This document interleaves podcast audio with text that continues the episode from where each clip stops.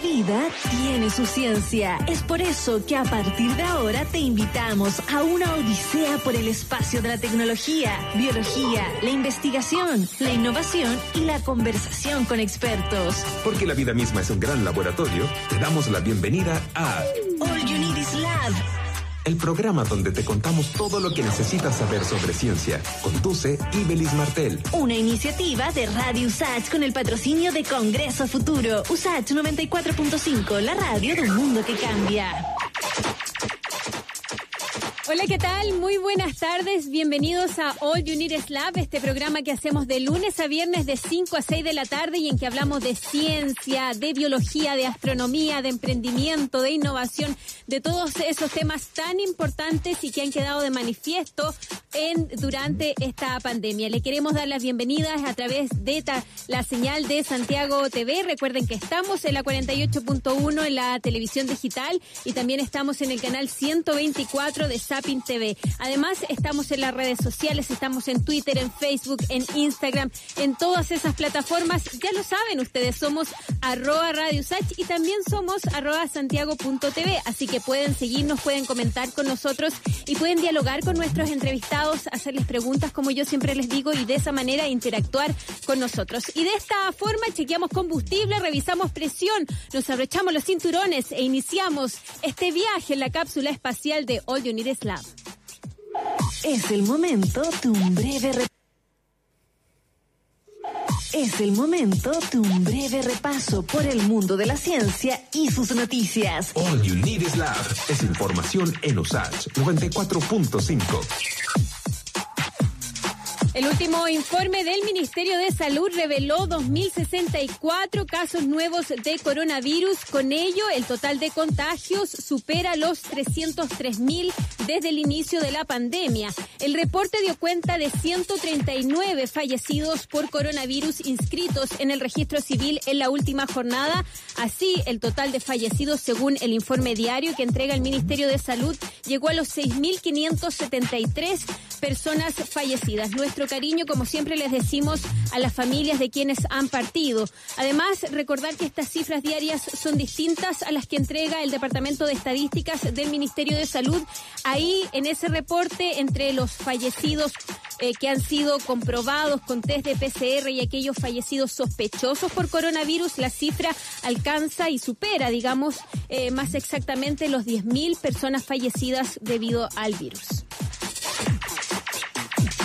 Destacar también que el gobierno hoy día anunció medidas, las primeras medidas de desconfinamiento en Aysén y los ríos y contarles también que la Organización Mundial de la Salud reconoció que hay evidencia emergente de la transmisión aérea del virus. Esta declaración ocurrió tras la publicación de una carta firmada por más de 230 científicos que instaron a la entidad a ajustar sus protocolos. Creemos que debemos estar abiertos a esta evidencia y a comprender sus implicancias con respecto a los modos de transmisión y también con respecto a las precauciones que deben tomarse, afirmó la doctora Benedetta Aleganzi de la OMS. Y esta noticia ha dado vuelta al mundo porque un estudio reveló que los nativos del continente americano y los polinesios entraron en contacto siglos antes de que los europeos llegaran a Sudamérica. La investigación realizada por un amplio equipo de científicos y publicada en la revista Nature sugiere que los polinesios llegaron en sus canoas hasta América del Sur. Esto porque los habitantes de la isla de Pascua y otras cuatro islas de la Polinesia tienen un 10 ciento de material genético americano. Se trata específicamente de pequeñas cantidades de ADN heredado de personas que vivieron en Colombia hace unos 800 años atrás. Brasileño podría ser el primer adulto en curarse del virus del SIDA sin necesitar un trasplante de médula. El hombre de 34 años, cuya identidad no ha sido divulgada, fue diagnosticado como portador de VIH en 2012. Luego comenzó a recibir un, un fuerte tratamiento, digo, con antivirales y tras más de 57 semanas sin tratamiento sigue dando negativo al test de detección de anticuerpos contra el VIH. Este caso fue presentado en la última versión de la Conferencia Internacional del SIDA que se realizó de forma online. En Italia, médicos del Hospital Pediátrico Romano Bambino Gesù separaron con éxito a gemelas de dos años unidas por la cabeza. Las hermanas Ervina y Prefina nacieron con una afección rara y compleja de fusión craneal y cerebral, indicó el hospital.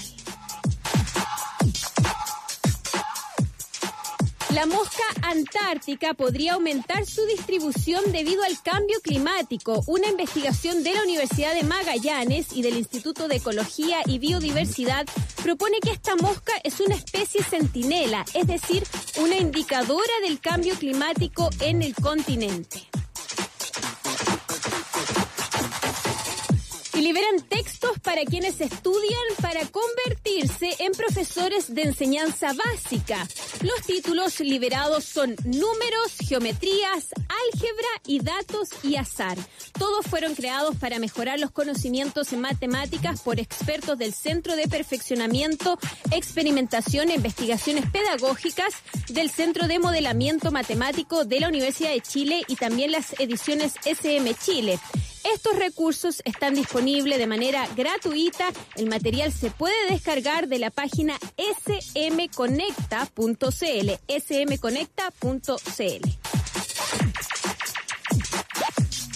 Estudiantes de la Universidad Peruana Cayetano Heredia crearon un sistema para producir una proteína anticongelante. Este avance permitiría disminuir los efectos de las heladas en los cultivos de los Andes peruanos. Según sus creadores, se trata de un producto biológico que algunas plantas ya poseen y ya producen, que no es químico y por lo tanto no hace daño, afirman los investigadores. Los estudiantes que estuvieron liderando esta desarrollo llevarán su eh, descubrimiento al concurso internacional de ingeniería genética que convoca anualmente el Instituto Tecnológico de Massachusetts, el MIT, en los Estados Unidos. Y cuando se cumplen 290 años del terremoto del 8 de julio de 1730 en la zona central de Chile, el Centro de Excelencia Fondat Sigiden creó una simulación 3D que muestra cómo un megasismo y un tsunami similar al de 1730 impactaría la bahía de Valparaíso. Desde el siglo XVIII, Frente a Valparaíso se han generado al menos cuatro terremotos cercanos o superiores a los 8 grados de magnitud. El de 1730 es el más grande de ellos. Alcanzó una magnitud estimada de entre 9,1 digo y 9,3 y provocó daños a lo largo de mil kilómetros en el país. Esto fue un paseo por el mundo de la ciencia y sus noticias en All You Need Is Lab de Radio Sach. Llegan los canadienses de Arcade Fire, Everything Now, All You Need Is Lab 94.5.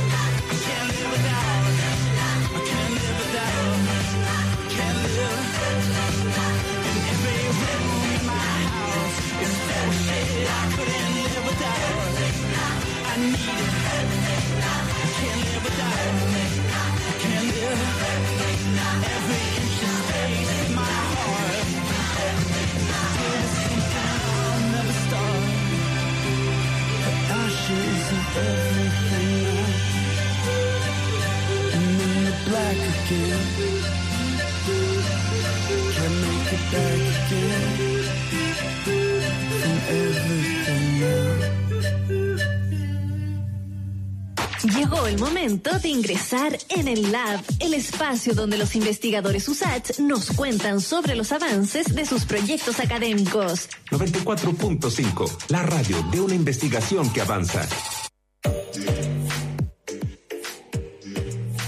Estamos atentos a la evolución del coronavirus y también a lo que están diciendo nuevos estudios, en particular investigaciones internacionales que han detectado la presencia del coronavirus en las aguas residuales en las ciudades. En nuestro país, por ejemplo, una investigación de la Universidad de Chile obtuvo muestras de las aguas residuales entre marzo y junio de este año de las plantas de tratamiento La Farfana y el Trebal, ambas en ambas plantas en material genético del SARS SARS-CoV-2, que es el virus que genera la enfermedad del coronavirus, estuvo presente en estas aguas y aumentó progresivamente de mayo a junio, lo que tiene justamente una correlación con el aumento en la circulación del virus en la capital cómo este tipo de estudios, este tipo de análisis puede ayudarnos a anticiparnos a brotes epidémicos. Todo eso lo conversamos con hombre, un hombre que sabe todo de aguas residuales. Estoy hablando del doctor Ricardo Salazar, quien es doctor en química, investigador de la Facultad de Química y Biología de la USACH. ¿Cómo estás, Ricardo? Hola, Ibeliz, muy bien. ¿Y tú qué tal? Muy bien, muchas gracias por recibir nuestro llamado y te propongo que partamos despejando dudas sobre este tema, porque lo que uno intuye o comienza a dudar es cuando eh, escucha sobre la presencia del virus en aguas residuales o en aguas servidas, es que esto es peligroso porque de alguna manera el virus puede llegar a la población. ¿Es esto peligroso en ese sentido? ¿Hay posibilidades de que eh, este, este tipo de, virus presentes en las aguas residuales llegue, por ejemplo, a nuestra agua potable? No debería ser eh, el caso. ¿ya? Hay que recordar, ¿cierto?, de que justamente este virus, el SARS-CoV-2, al, al, igual que el SARS-CoV-1, tienen una capa cobertora. Y esta es muy susceptible a eh, detergentes y jabones, que es más o menos el, la gran cantidad de componentes que nosotros encontramos en las aguas. Entonces, eh, lo más seguro es que este se desestabilice. Y así como lo han informado estos, estos estudios que presentó el de la Universidad de Chile y muchos otros en el extranjero, lo que se encuentra es el material genético, no el virus como tal. Entonces, no existe hasta el momento eh, información que diga que el virus está presente en las aguas residuales, ni mucho menos que pueda ser un problema para el medio ambiente o para aquellos que trabajan en un tratamiento, por Perfecto. Otra duda que surge es cuando uno escucha este tipo de noticias y este y la presencia del virus en las aguas residuales es si eh, este virus se puede eh, transmitir o lo podemos eh, de alguna manera contraer producto de su presencia en las heces fecales. Eh, bueno, ahí con el tiempo hemos ido todos aprendiendo con respecto al virus también, ¿cierto? Entonces, lo primero es que no está demostrado científicamente la de virus o de material genético del virus que se ha excretado en las heces. Eso es lo primero. No se sabe, por lo tanto, yo no puedo establecer una relación entre la cantidad de material genético que yo encuentro en el agua con respecto a lo que elimina un individuo infectado este ya se encuentre en su etapa inicial de la enfermedad, intermedia o incluso 20 días después, que es lo que se ha demostrado que el RNA del virus eh, todavía sigue siendo eliminado desde un individuo que estuvo infectado. Eh, y por otra, eh, este es el material genético. Uno habla de que el virus está inactivo en las aguas. No contiene su corona, ¿cierto? La parte que lo protege, eh, a diferencia de otros virus que sí se han encontrado en las aguas residuales y que sí podrían llegar a tener eh, algún tipo de problema con la salud eh, de quien beba esa agua o quien esté en contacto con esa agua. En el caso de los virus corona no es. Perfecto. Ahora, yo he escuchado y he sabido de estudios, por ejemplo, que se han realizado en China donde se ha encontrado la presencia del virus, por ejemplo, en los baños de los hospitales.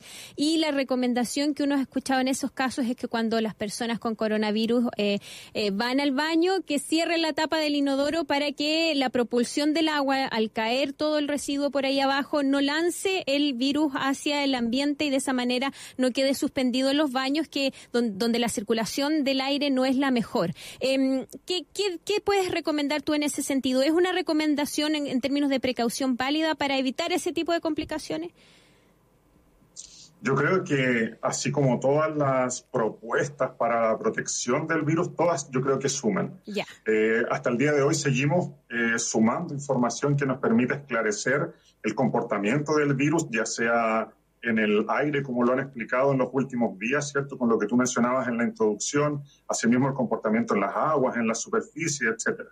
Entonces, asimismo, junto con un buen higiene del lugar donde eh, un infectado va al baño, ¿cierto? Eh, el sumar todo tipo de precaución yo creo que suma. Ahora, eh, como te mencionaba en un momento, la presencia de este en las aguas, una vez que ya las heces toman el contacto con las aguas, ¿cierto? La cantidad de virus circundante es muy pequeña. Pero, como te decía, toda esta información o todo tipo de precaución puede llegar a sumar a una buena prevención del contagio. Perfecto. Y ahora entremos en materia a por qué es importante hacer estos análisis de las aguas residuales, ¿Cómo nos puede ayudar esto a adelantarnos a un brote? Es decir, eh, antes de que las personas empiecen a tener síntomas y a consultar y que sepamos que el virus está presente en una comunidad, ¿cómo analizar las aguas eh, residuales nos puede ayudar a eso? Porque en Italia y en otros países en Europa em, se detectó la presencia del virus mucho antes de que empezaran a subir los casos en algunas comunidades. Entonces, expliquemos eso. Sí, bueno, lo primero es que justamente un estudio de aguas residuales no permite una cura de la enfermedad. Eso es lo primero, ¿cierto? Para evitar cualquier tipo de eh, malentendido al respecto. Lo que nos sirve el identificar el material genético del coronavirus en las aguas residuales es para establecer, como bien tú decías, ¿cierto? Una estadística con respecto a una relación de la población infectada que desemboca en una planta de tratamiento de aguas residuales. Esto es todo lo que nosotros eliminamos, ¿cierto? Por nuestra cocina, por nuestro baño, eh, por lavamanos, lavaplatos, eh, las duchas, etcétera, va a llegar a un sistema de alcantarillado que va a una planta de tratamiento de aguas. Por lo tanto, como se ha demostrado en estos estudios, la presencia del material genético es un indicio de la cantidad de pacientes infectados. ¿De qué manera esto sirve? Eh, sirve como un control. Dime. No, eh, eh, es que estamos con un poquito de retraso, como siempre le digo a nuestros auditores y a nuestros televidentes, em, pero tú nos, yo te iba a hacer una siguiente pregunta, pero nos estabas contando de la importancia de, estos estudios. Claro, a ver, hay que considerar varias cosas. Lo primero es que una persona infectada, lo que se ha demostrado es que comienza a tener eh, síntomas después de varios días de permanencia del virus en el organismo. Pero al mismo tiempo también se, ha, demostrado que el material genético del virus puede ser eliminado por las heces después de tres días de contacto, de, que contrajo el virus. Una persona va al médico con estos síntomas después de una semana. Por lo tanto, la detección del virus en las aguas residuales puede ser un indicio de eh, la cantidad de población que está infectada, si esta población infectada está disminuyendo dentro de un grupo en particular que recibe estas aguas de la planta de tratamiento. Por lo tanto, permite saber si las políticas públicas de salud que se están aplicando están bien implementadas, si existe la, la posibilidad de que haya un rebrote del virus producto de un aumento de este material genético en las aguas residuales. Entonces, principalmente puede servir de guía para ver si las, las eh, políticas que se están adoptando para la prevención y, la detención de la expansión del virus están siendo efectivas. Entonces, eh, pero de algún modo entonces nos permite adelantarnos, de todas maneras. Si uno empieza a estudiar, em, eh, permite adelantarnos y anticiparnos y detectar el virus y detectar eh, posibles brotes en, ciertas áreas antes de que nos colapsen los sistemas, por ejemplo, los sistemas de Sí, justamente ahora que se decretó el desconfinamiento en Aysén, ¿cierto? Sí. En la zona sur, podría ser de alta utilidad el medir justamente estas plantas de tratamiento de agua de la población de Aysén para ver si se mantiene un nivel eh, de disminución, ¿cierto?, del virus en la población y si se observa un aumento de esto, poder tomar la precaución mucho antes de que se colapse el sistema de salud. Perfecto. Y e ir tomándole el pulso a las medidas entonces que se van anunciando. Eh, nos preguntan Ricardo Salazar, estamos con Ricardo Salazar, doctor en química, investigador de la Facultad de Química y Biología de la USACH. Nos preguntan a través de las redes sociales nuestros auditores y televidentes, eh, en particular Joaquín Fuentes, dice, ¿qué ocurre con el agua por las calles anegadas? Cuando se anegan las calles y corre agua, ¿hay peligro ahí de que la gente pueda contraer el virus si es que el virus va en, en esas aguas? No debería haber problemas con eso. Eh, hay que considerar que un agua residual es una mezcla compleja, tiene muchos otros componentes, no solo coronavirus, sino que muchos otros microorganismos y muchos otros componentes químicos también. Entonces, eh, asimismo, como nosotros utilizamos detergente, agua, ¿cierto?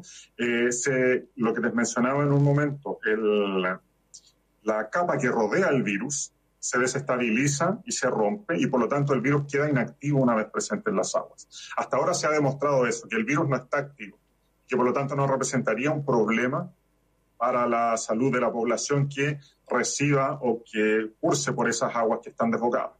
Perfecto. Ricardo Salazar, doctor en química, investigador de la Facultad de Química y Biología de la USACH, te quiero desde ya dejar invitados para una próxima oportunidad porque tú realizas una interesante investigación en aguas residuales, cómo tratar estas aguas utilizando la energía solar. Así que ese tema nos queda pendiente para que nos vengas a contar cómo va esa investigación y esa, ese avance. Que tengas una bonita jornada y gracias por haber estado con nosotros en All Unities Lab. Muchas gracias, adiós. Chao, chao. Y nosotros seguimos acompañándoles en All You Need is Lab con buena música. Llega Morchiva. Rome wasn't built in a day. Roma no fue construido en un día. You and me were meant to be walking free in harmony. One fine day we'll fly away. Don't you know that Rome wasn't built in a day? Hey, hey, hey.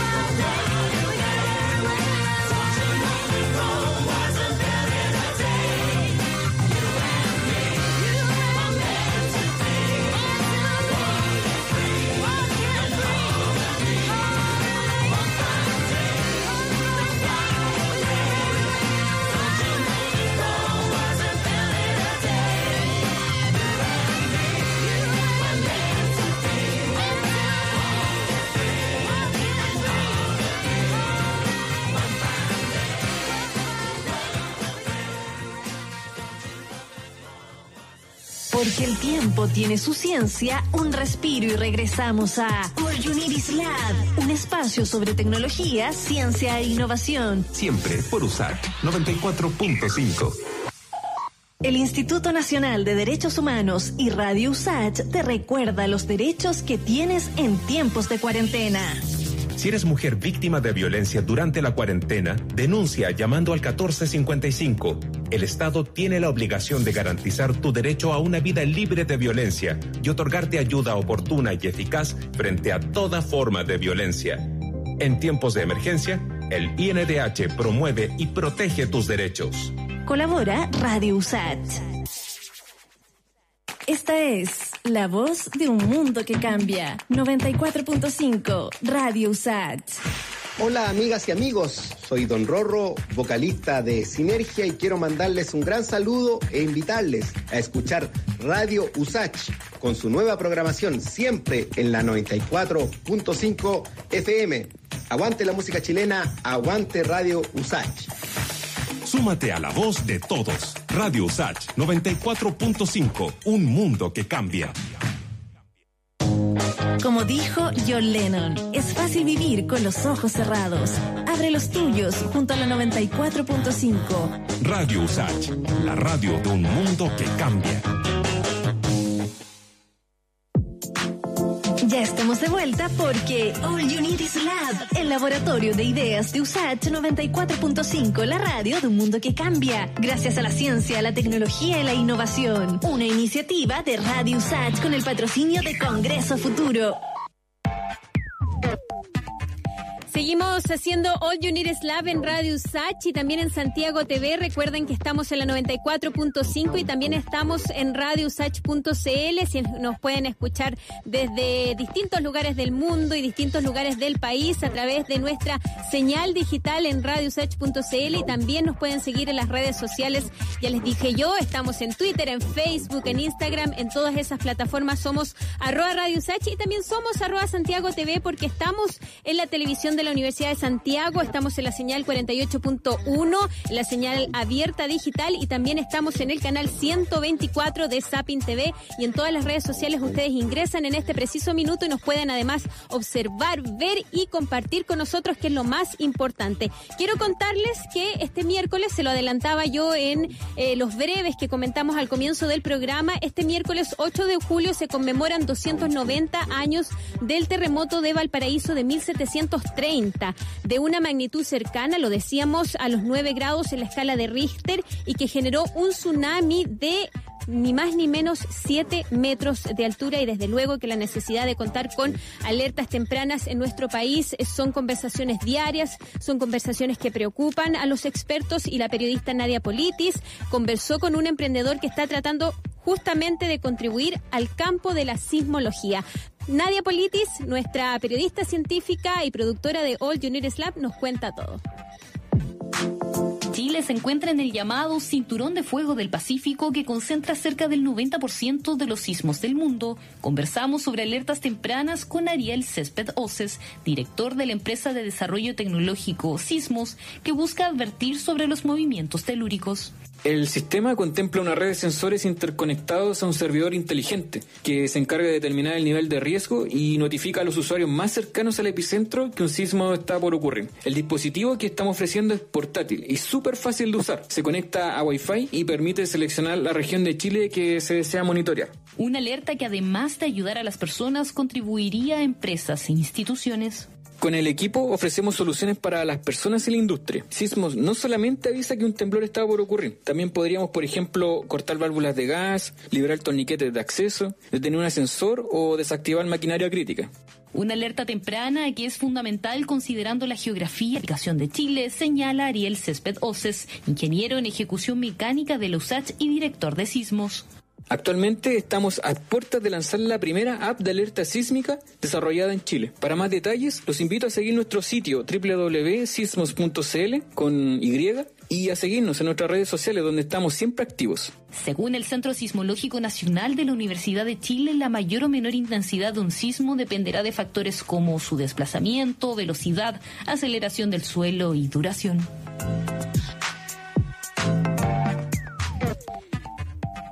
Y les quiero contar muy rapidito de un dato para que lo anoten en su agenda, eh, networking virtual sobre trabajo y balance en épocas de crisis, un tema tan contingente y que tiene a muchos estresados a propósito del teletrabajo.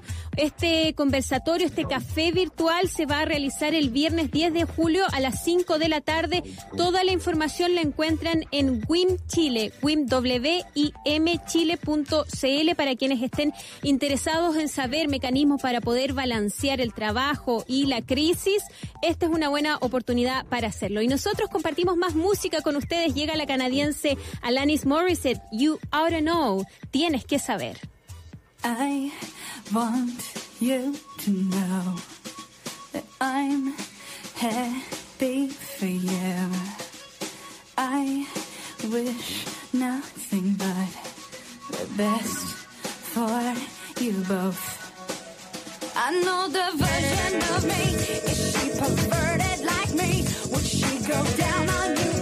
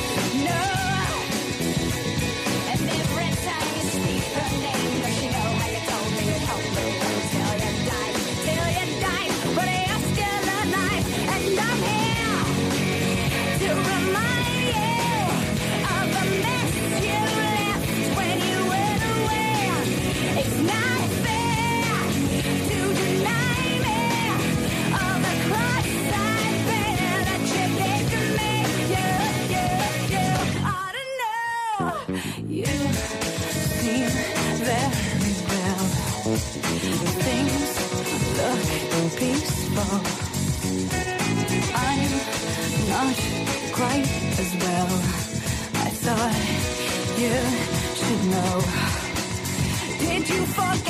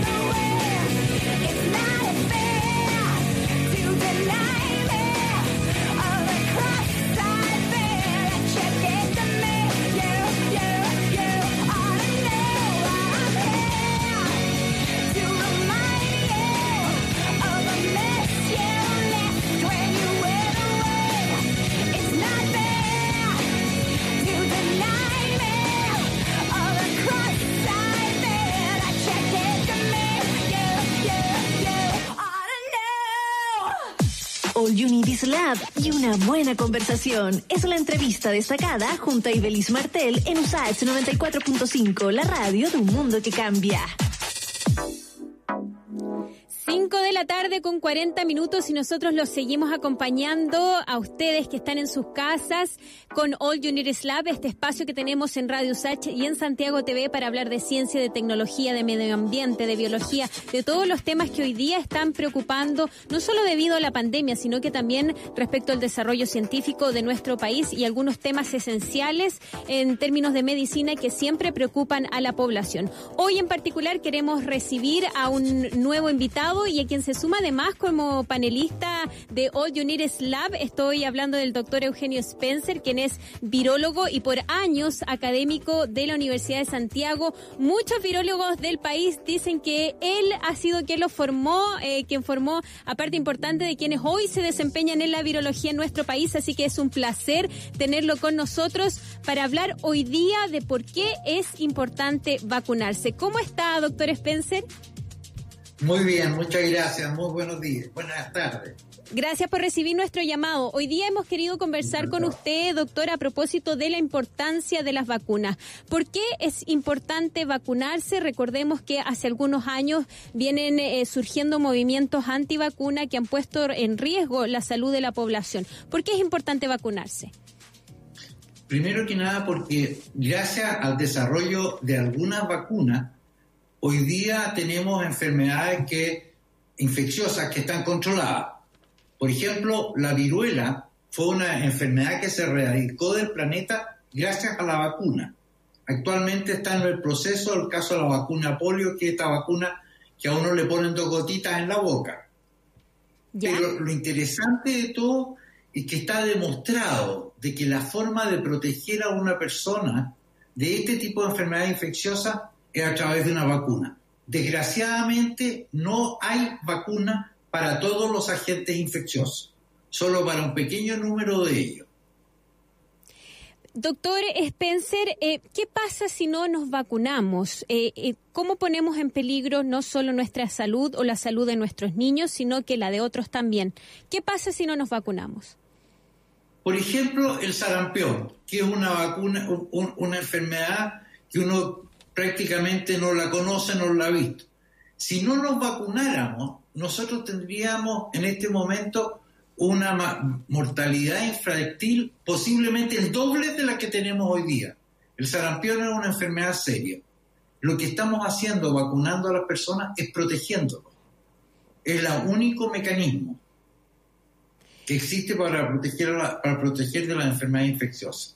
Desgraciadamente, como le decía, no todas para todas las enfermedades infecciosas existen vacunas.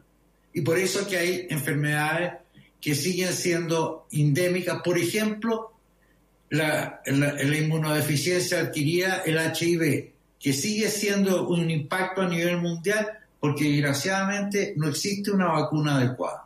El, virus del SIDA, en definitiva. De acuerdo con cifras, eh, doctor, de la Organización Mundial de la Salud, eh, se evitan anualmente entre 2 y 3 millones de muertes producto de eh, precisamente la vacunación contra enfermedades, ya lo ha mencionado usted, como la difteria, el sarampión, la neumonía, el rotavirus, la rubiola, el tétanos y el polio. por lo tanto, cuando surgen dudas y surgen estos movimientos antivacuna que relacionan vacunas con casos de autismo, por ejemplo. Eh, hay evidencia, eh, entiendo que hay consenso científico en que no hay evidencia en que exista una relación entre este tipo de vacunas y el desarrollo de autismo. ¿Es así? Mire, es tan así que yo me he encargado que mis hijos y mis nietos estén todos vacunados. Muy bien. y la población que yo tengo cercana a mí más importante. Yo creo que, yo creo que cada uno puede pensar lo que quiera pero no hay ninguna evidencia científica sostenible que diga que la vacuna es más peligrosa que la enfermedad. Ahora, doctor, estamos conversando con el doctor Eugenio Spencer, quien es virólogo y ha sido por años académico de la Universidad de Santiago. Estamos eh, conversando de la importancia de eh, vacunarse. En el caso, bueno, eh, de lo que nos está ocurriendo hoy en día, que es el coronavirus, no existe una vacuna.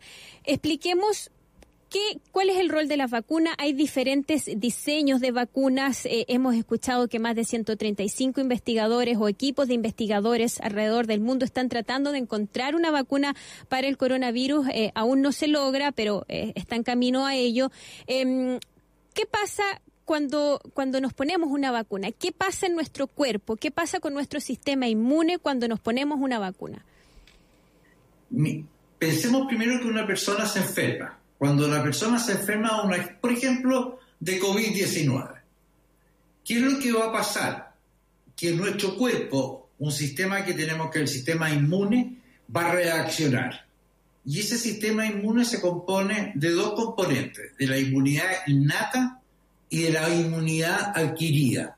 La inmunidad adquirida es la que produce los anticuerpos, que es un signo de que nuestro organismo está reaccionando contra esta cosa que, extraña que está entrando a nuestro cuerpo.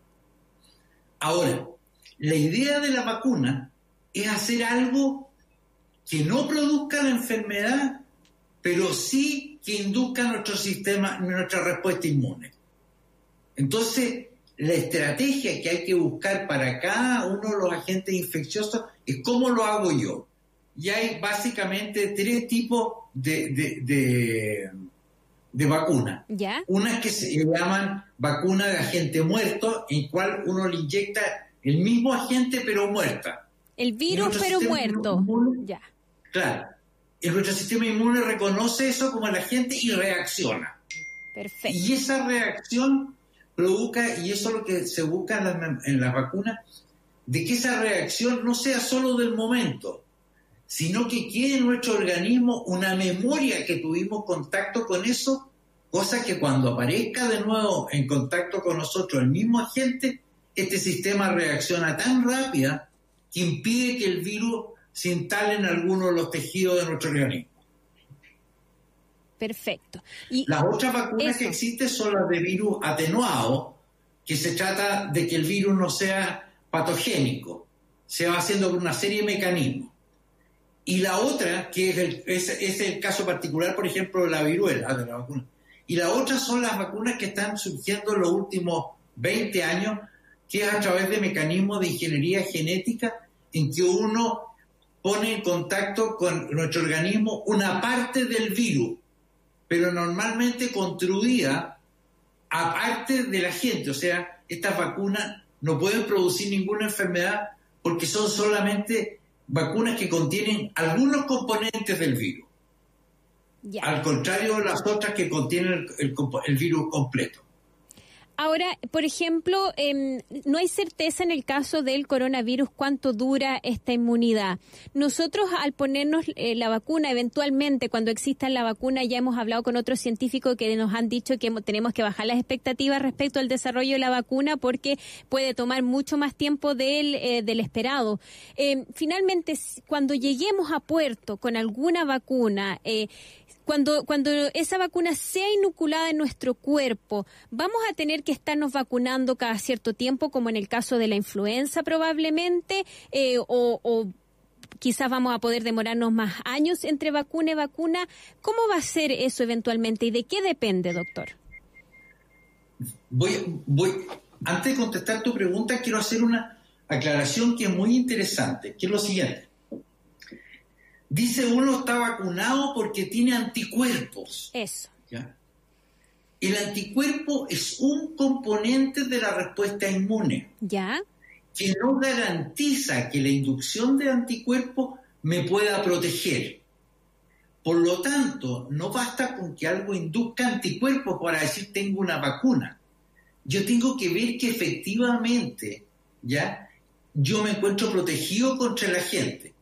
El anticuerpo, pensemos en un equipo de fútbol. ¿Ya? El, anticuerpo es uno de los 11 componentes del equipo. Si es el centro delantero es súper importante, pero el centro delantero solo lo gana el partido. Claro. Necesita ocho componentes, ¿Ya? que es la respuesta inmune innata y la respuesta inmune celular, ¿Ya? que es la del linfocito T. Entonces el conjunto de esas acciones son las que me protegen y esas son capaces de ser inducidas por la vacuna. Ahora, que si todos los mecanismos, todas las vacunas inducen un mismo tipo de respuesta que es protectiva, no. Es como pensemos de nuevo en el equipo de fútbol. Para jugar a un equipo, estos 11 jugadores se posesionan de una determinada manera. Para jugar con otro equipo cambian. Son los mismos, pero la importancia de cada uno va variando. Por eso, de que es tan difícil decir de que el hecho de que yo tenga inducción de anticuerpos voy a garantizar que voy a tener una respuesta. Entonces aquí viene la otra cosa. Lo importante de la vacuna es que induzca memoria, que nuestro organismo quede grabado y le diga, señor, este, este individuo ya lo conocemos, peligro, peligro, ya. Perfecto. Ahora, hay algunas vacunas cuya memoria es larguísima y es por toda la vida, por eso muchas vacunas te las ponen una vez en la vida. Y hay otras vacunas que por diferentes de que cambia el bicho, la, vacuna hay que repetirla porque el, agente va cambiando, ¿ya? Y esto engaña al, sistema. Perfecto. Pero lo importante de todo esto es que no sabemos nada de cómo va a resultar esta vacuna. Hasta el momento lo único que yo puedo decir es que esta vacuna aparentemente induce anticuerpos, que esos anticuerpos son neutralizantes, o sea, cuando se une al virus impide que te infecte, y eso es en cultivos celulares, no es en individuos. Entonces, lo que estamos en una etapa muy inicial, y, cuando dice que lo estamos ensayando en voluntario, lo primero es que es demostrar que la vacuna no es tóxica. Si uno lo, vacuna y se muere, tiene la vacuna, por buena que sea la respuesta inmune. Y la otra cosa es que estamos demostrando de que esas personas que se vacunan actualmente con las vacunas que están no se enferman en comparación con las personas que no han recibido la vacuna. Perfecto. Pero ese grado no le indica a usted que específicamente sea la vacuna la que la protege. A lo mejor la persona tiene otras características. ¿ya? Perfecto. Entonces hay que ver cómo, cómo este equipo juega el partido. Vamos, a ver cómo, juega el partido, efectivamente. contra el SIDA, en este momento deben haberse ensayado unas 500 o 600 vacunas distintas. Ya. Todas inducen anticuerpos pero ninguna lo protege de la enfermedad. Ninguna lo combate. Doctor Eugenio Spencer, le queremos agradecer, se nos acaba el tiempo, pero vamos a seguir teniéndolo durante las semanas en nuestro programa, el virólogo y académico de la Universidad de Santiago, Eugenio Spencer, para aclarar todas estas dudas que van surgiendo en el día a día respecto a virus, a vacunas, a medicina, eh, en general, todos estos temas que van preocupando a la población. Doctor, muchas gracias y que tenga una bonita semana. Chao, chao. Igualmente, muchas gracias a usted. Y ya una vez más hemos llegado al final de All You Need Lab. Son las 5 de la tarde con 53 minutos. Viene Freddy Stock con razones editoriales y luego viene la hora del museo. Sigue la compañía de Radio Usach en la 94.5 y en radiousach.cl y también de Santiago TV. Nosotros los dejamos con buena música. Llega Major Lazer con un tema del 2015. Apóyate, Lean on Me.